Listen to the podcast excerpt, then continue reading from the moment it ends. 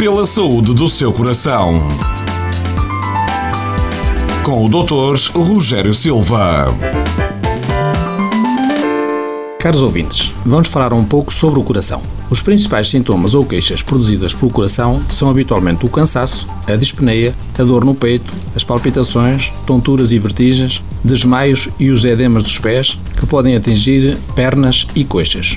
Vamos falar hoje da dispneia. A dispneia significa falta de ar, que é uma sensação incómoda associada a desconforto ao respirar.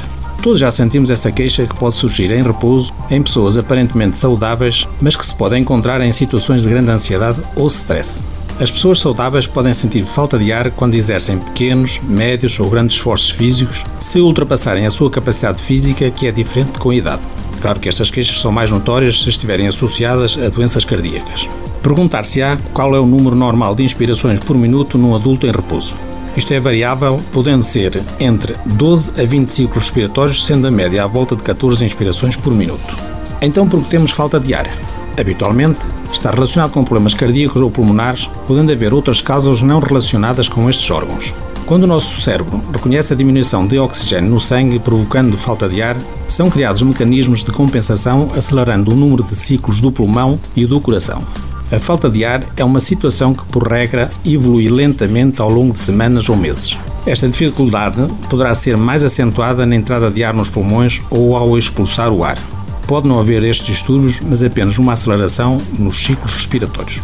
Vamos agora preocupar-nos com a falta de ar de origem cardíaca que pode surgir mais quando há danos nas válvulas cardíacas do lado esquerdo que podem condicionar uma barragem à progressão do sangue que, como consequência, se vai acumular nos pulmões perdoem-me a expressão, vai encharcar mesmo os pulmões, causando dificuldades nas trocas gasosas e aumentando a falta de ar.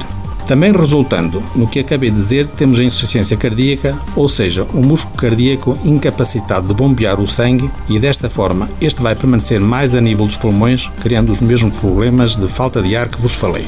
Quanto mais avançados forem os danos nas válvulas cardíacas e a insuficiência cardíaca, maior será o nível de falta de ar. Temos mesmo situações extremas em que se pede ao doente para dormir com a cama levantada ou dormir com almofadas ou mesmo semi-sentado para que o líquido nos pulmões desça para as suas bases e possa facilitar a respiração. São manobras aconselhadas para limitar a falta de ar nestas situações mais comprometedoras.